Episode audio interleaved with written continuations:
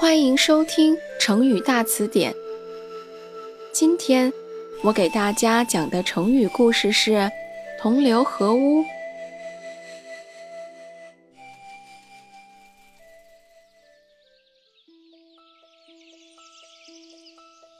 战国时期，孟子同他的学生万章谈起孔子，十分厌恶乡愿。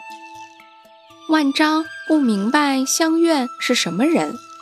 孟子说：“乡愿是乡里那些八面玲珑、惯于奉承、讨好别人的老好人，也就是好好先生。他们同乎流俗，合乎污世，骨子里很坏，让人厌恶。同乎流俗，合乎污世后简化为同流合污。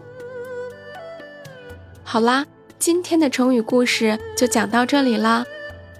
有更多想听的成语故事，记得留言告诉我哦。我们下期再见。